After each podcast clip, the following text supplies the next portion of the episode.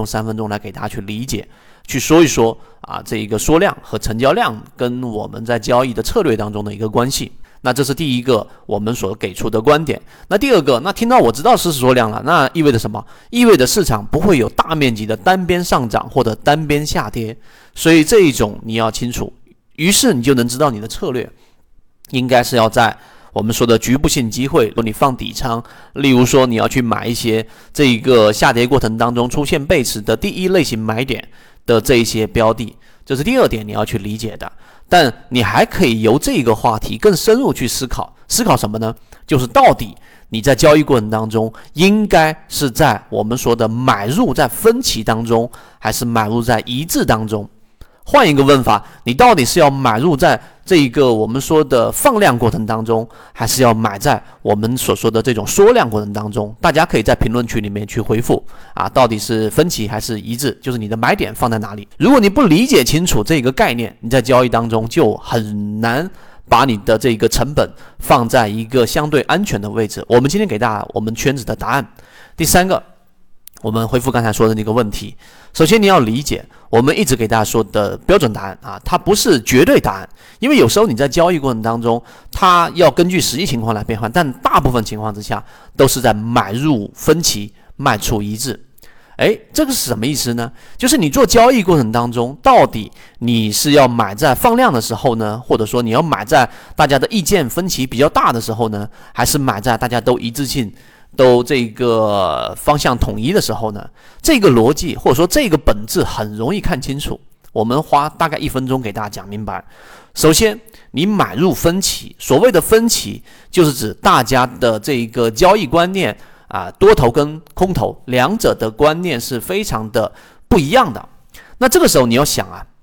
我们说的买入分歧，举个例子，我们说散户割肉模型，我们说的这个金鱼报。里面的金鱼报九说，在标的没有怎么出现大面积的上涨，但前面有过一个涨停或者同位涨停的时候，这个时候往往伴随着一定的放量。这个时候，其实你要知道，成交量放出来的时候，代表着交易出现分歧。你再想一个问题：如果你是游资，或者是你稍微大的资金，你想要去我们所说的这种布局，你想要放底仓啊，你想要去进行第一波的这一种叫做试盘，就试探性上方抛压大不大的时候。你有办法能让成交量不放大的情况之下去进行这样的操作吗？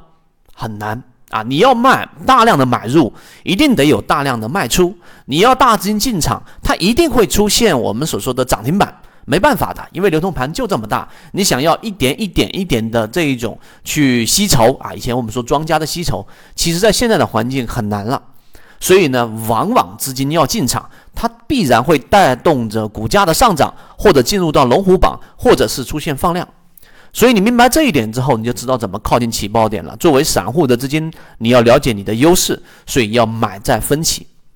那卖出在一致。我们说卖在这个一致性是什么意思？你就大家。都统一的这个对于市场都极度的看好的时候，有人说我要卖在分歧，就是我要卖在突然间高位的放量这个问题，或者说你说这个点是没问题的。但是我们说卖出在一致的时候，就是当所有人都看好的时候，你要想啊，至少这一个卖在我们说的这个鱼尾的附近的这一种交易的时候呢，就当市场出现了我们所说的一致性啊，上涨乏力。上涨缩量，上涨出现了我们说的顶分型，它即使没有出现大面积的上涨啊，这个这个大面积的这个放量，大面积的跳水，但这个时候啊，你其实就已经可以卖在一个比较安全的位置了。所以这种策略其实是交交易模型当中低息模型当中的一个呃这个这个成功率比较高的。一种方式，所以你买入到分歧就出现了一个涨停，然后回踩，出现了一个同位涨停，在这个箱体的平台当中快速的调整，出现了一买。你在这种位置买的时候，其实是很容易买在我们所说的这一种呃这个这个一买类型的位置，所以这个时候其实就是我们说的分歧。那当然，卖出一致的时候呢，这里面就有一有一些可能你会把一些标的给卖飞，所以在缠论当中，我们说缠中说禅也说过，你在大级别上买入，例如说我在日线级别买入，然后出现了在小级别的卖点，第一类型卖点我就离场，然后呢，在第一类型的次级别买点我再接回来，这样就有办法把这一个低息交易模式的优势，然后呢，这一个尽可能的放大。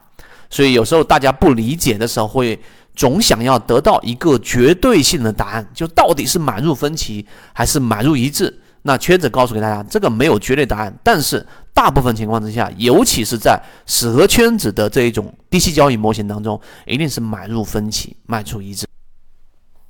今天的分享就到这里，想要进入圈子一起进化学习，可以加我朋友圈 SD 八幺八幺二，有完整版的视频专栏分享给大家。希望今天的三分钟对你来说有所帮助，和你一起终身进化。